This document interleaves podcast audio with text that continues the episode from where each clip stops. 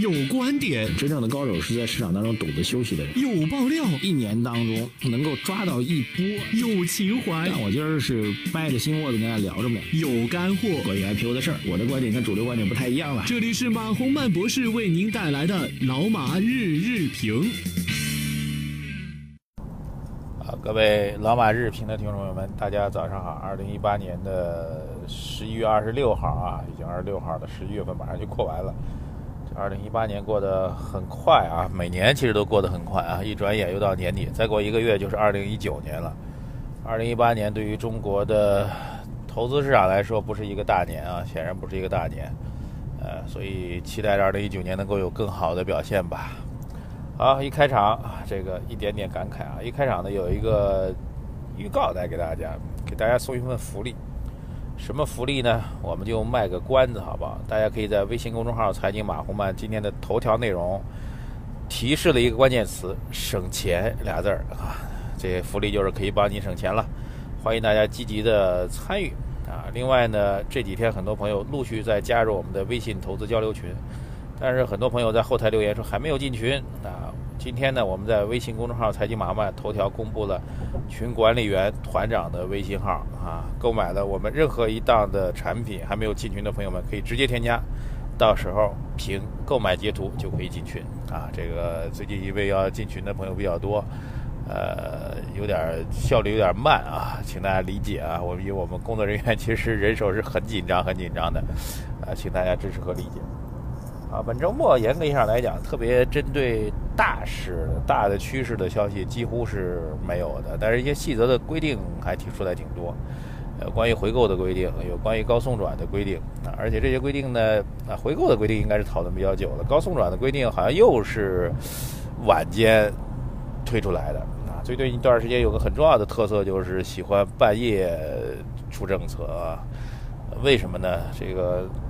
监管部门挺忙的，监管部门其实是既要希望市场能够稳定，能够春天早点来，这叫春嘛，啊，春天还会远吗？这还大家还记得这句话吧？啊，这是刘士余主席讲的，希望市场能够回暖。另一方面呢，又对市场回暖过程当中出现的一些违规啊，一些乱七八糟的事儿呢，又得管，所以这其实监管部门的难度和压力是比较大的。啊，这两条新的政策啊，待会儿可以给大家讲一下。还有一个呢，我觉得这周末又看了很多的资料和信息啊。我觉得有个公司我们可能错怪它了，就是博天环境啊。上周我们其实和一般的公众观点比较一致啊，就认为这家公司刚刚拿了纾困资金，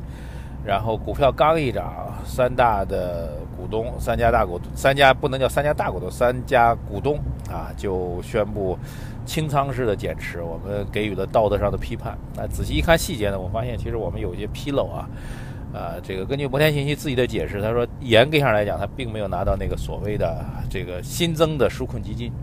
他拿到的是某家商业银行给他的这个五千万的贷款。这五千万贷款呢，其实是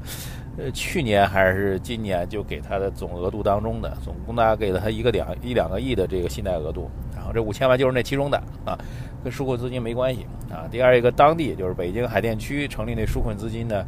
啊，这个海淀区也自己也承认说那个基金呢其实并没有投到博天信息当中来啊。原因呢，其实也也承认一个事实，政府部门为了解决上市公司困难的问题啊，这个多方募集资金成立了一个资金，但这资金不是白给你，哪能会白给你钱呢？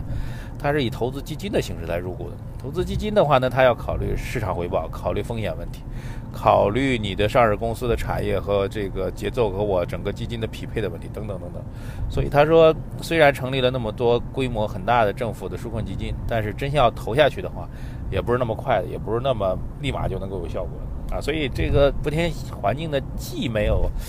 呃拿到纾困基金，而且呢，只是在自己原来的信贷额度当中拿到一笔要归还的商业银行信贷款而已，所以市场其实是误读了。以为它成为了这个所谓，啊白名单啊，这个政府支持的一个名录，所以连续暴涨。这个第一个误解在这儿。第二一个误解呢，其实是那三家股东其实都是创投机构啊，是上市之前就入股的创投机构，他们已经符合了减持的条件。嗯，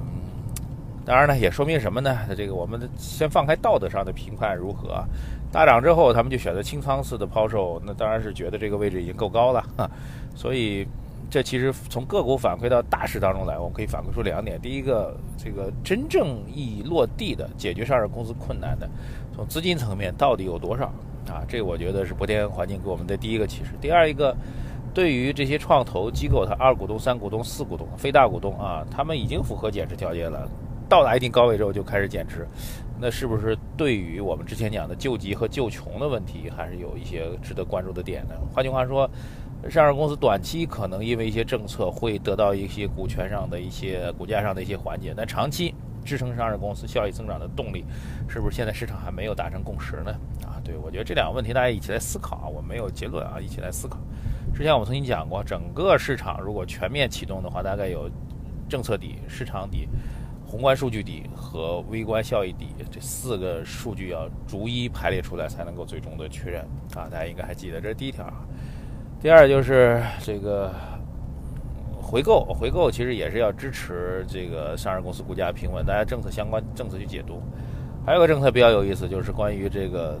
这个这个叫做高送转啊，规定它高送转的前提条件，首先你得是个好人，你得是好学生啊，你得公司能赚钱才能高送转，别一家垃圾公司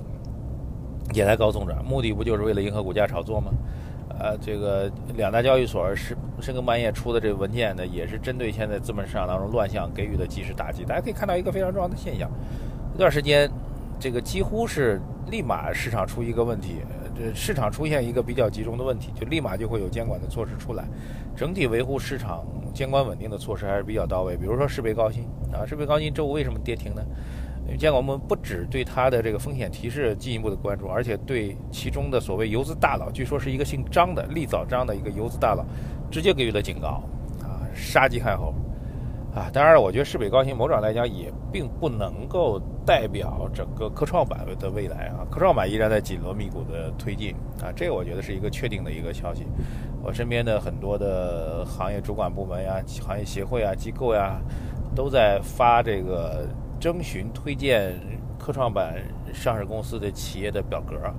啊，我大概也看了一下这些表格，啊，核心的你的行业是不是科技企业啊？你在科技研发当中投入了多少的这个比例啊？然后你在行业当中位于前几位等等等，和国际水平相比，你位于什么样的水平等等，有一个非常详尽的表格，透过以上海为主的各个行业和领域啊。包括机构、包括协会正在下发，希望大家能够得到积极的反馈。所以这科创板呢是确定要做的，而且科创板呢，我觉得在初期呢，这个被圈定的公司，估计上海本地公司确实占比较多，所以上海本地的跟科技创新相关系的股票，应该还是有比较大的机会的。好吧，这个算是一个好消息啊。这个还还有另外一个好消息漏掉，就是油价一直在跌。油价在跌，从宏观上来讲，其实是一个负面的消息。油价一直跌的，其实说明经济不景气啊，经济景气，你再多油我都能用掉。微观上来讲，对中国来说是好事啊。前一段我们一直在讲输入性的通货膨胀，主要讲的就是油价大宗商品，油价跌对于中国的物价缓解是一件好事。好吧，今天讲这么多。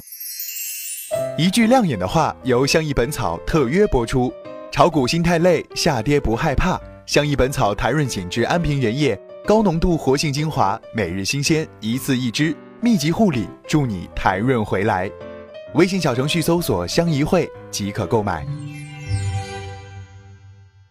感谢相宜本草的支持。本周大家知道，其实周末有一件非常非常重要的大事儿，就要在阿根廷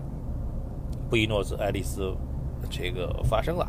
这件大事儿显然在心理上、在经济环境上、在外贸和投资环境上都会产生重大的影响。